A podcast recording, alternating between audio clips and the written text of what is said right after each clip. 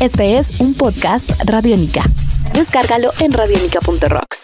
Podcast Radiónica. Amigos de Radiónica, sean bienvenidos a una nueva entrega de En Descarga Radiónica, este podcast donde nos encanta charlar, conversar con ustedes acerca de todos estos temas fascinantes relacionados con la cultura geek y con el mundo del entretenimiento. Mi nombre es Iván Zamudio, arroba Iván Zamudio 9 en Twitter, y me encuentro con el grandiosísimo Diego Bolaños. Maestro, ¿cómo va todo?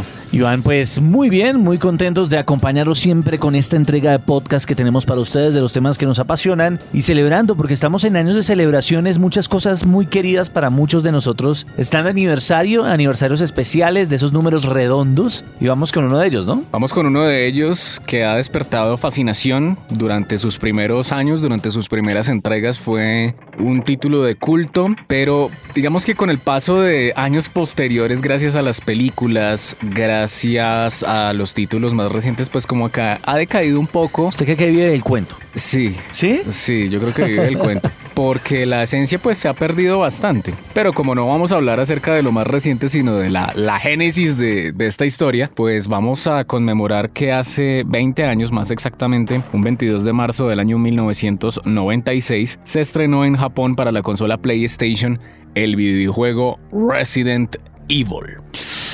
Qué año tan mágico, qué buen momento de los videojuegos y entiendo su posición al respecto y es porque la fórmula de Resident Evil fácilmente podría ser una fórmula de un solo disparo. Me explico. En Resident Evil 1, como una gran obra maestra de los videojuegos, su historia y su final ya no daban para poder repetir ese encanto cosa que se logró muy bien y se atacó muy bien en Resident Evil 2, el cual fue un gran éxito. Uf. Pero esa mezcla entre, bueno, spoilers alert, alerta de spoilers, ya 20 años después no nos pueden atacar por esto. Cuando estamos hablando de un juego que arranca dentro del misterio y después se envuelve en la ciencia de esa forma tan bien manejada, tan magistralmente presentada, es una, es una cosa difícil de repetir, ¿no? Sí, y aparte de eso, una cosa que usted dice ahí que es clave es el aspecto de la jugabilidad. En ese momento, pues era, eh, digamos, el, el, el tema del horror no es que fuera algo como tan explorado. O sea, veníamos de, no sé, una generación anterior de videojuegos, eh,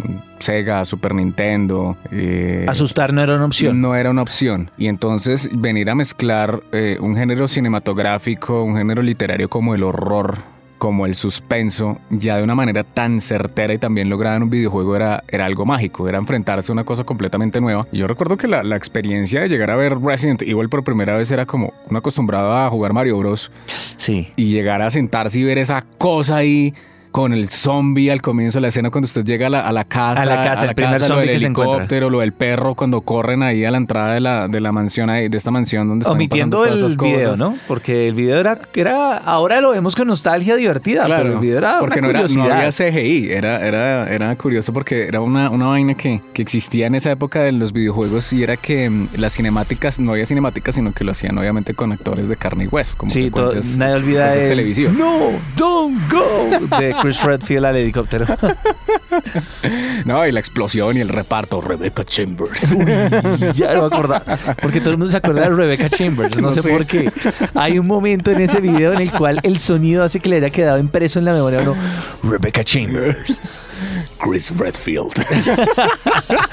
Buenas épocas. Buenas, épocas. Y aparte de eso, la, la jugabilidad, ¿no? Que era, era un juego que nos presentaba un tipo de cámaras completamente distintas, que era como por escenas. O sea, se movía de un punto a un punto. Y Los cam- escenarios eran fijos. Los escenarios eran fijos y las cámaras cambiaban. Entonces, eh, claro, eso usted le, lo obligaba a tener una concepción diferente del mando del juego. Entonces, que si estoy en esta cámara, pues para atrás es para atrás, siempre para atrás y... Una percepción espacial bien extraña Sí. para algunos novedosa, pero que le daba una narrativa que era increíble para lo que estaban buscando hacer y era asustarnos. Una dificultad compleja, obviamente el uso de, de las armas, saber administrar bien los disparos, saber eh, eh, ubicarse realmente en el, en el contexto obviamente de un mapa, de una historia, de un argumento, donde usted tiene que resolver constantemente una serie de puzzles muy bien organizados, que tengo que ir por la llavecita allí para abrir la puerta de acá y que tengo que ir por el emblema de aquí para correr la piedra de acá.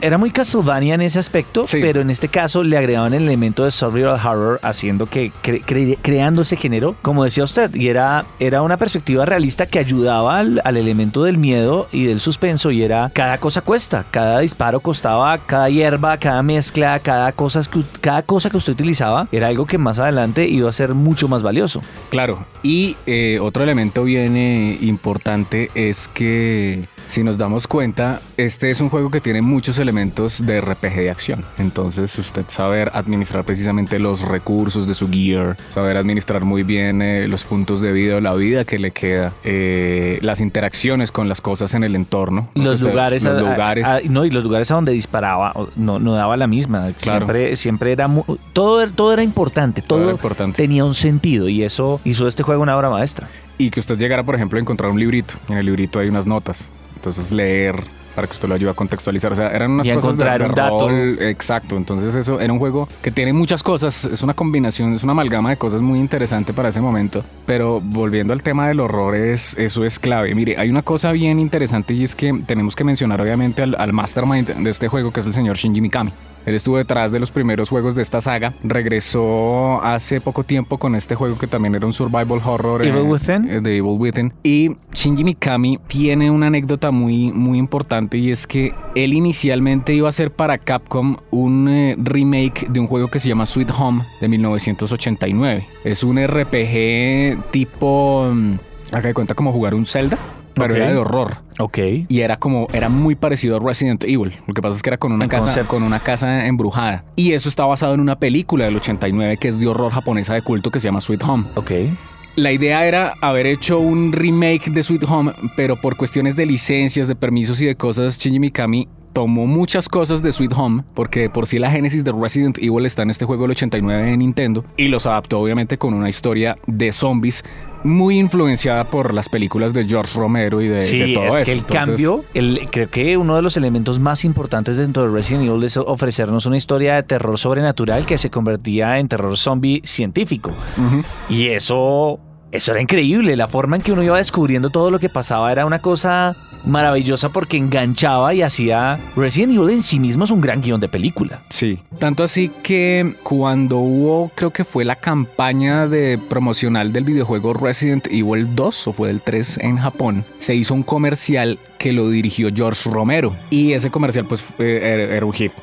Era un hit, sí. Era, era, era unir dos mundos ahí de una manera muy bonita. Y la idea para cuando iba a salir la película de Resident Evil era que George Romero la hubiera dirigido. Pero por cuestiones de, de, digamos, de conversaciones, de diálogos, eso Negocios y productores. eso nunca se dio. Entonces, pues esa influencia de, de- de ese juego es- y de esas películas es una cosa maravillosa. ¿Por qué es importante para la historia de los videojuegos Resident Evil, Iván?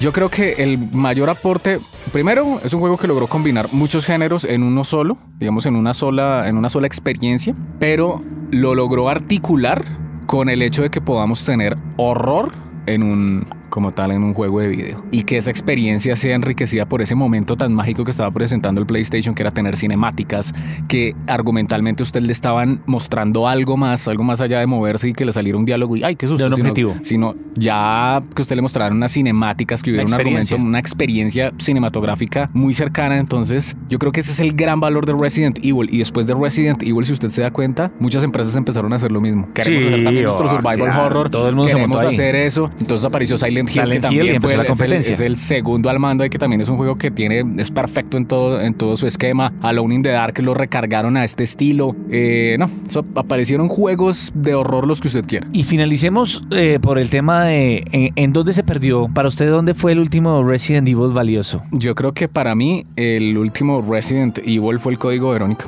Uf, Sega Dreamcast. Sí, después de ese ya cambiaron mucho la, la jugabilidad, las mecánicas del juego. En unos estuvo Shinji Mikami, después él se fue. Entonces ya hoy en día Resident Evil yo lo veo más es como un juego de acción, muy bueno, muy destacado, pero digamos que pierde- enmarcados en el universo. enmarcado en el universo, pero no, no tiene la misma, eh, eh, eh, eso que uno va caminando y salen de las tablas los- las manos ahí, ¡ah! y uno como, y uno brincaba y se les caía el control y uno, Dios mío, ¿qué está Cosa pasando? que ha mantenido Silent Hill en Sí, muchos sí, aspectos y el proyecto que quedó ahí en Veremos de PT lo lograba también recaudar. Pues este es el juego, estos son los 20 años hablando de Resident Evil y pues sus comentarios los recibimos acá, ¿no? Arroba Iván Zamudio 9 en Twitter, arroba Diego Mao B. Un nuevo universo sonoro por recorrer. Podcast Radiónica.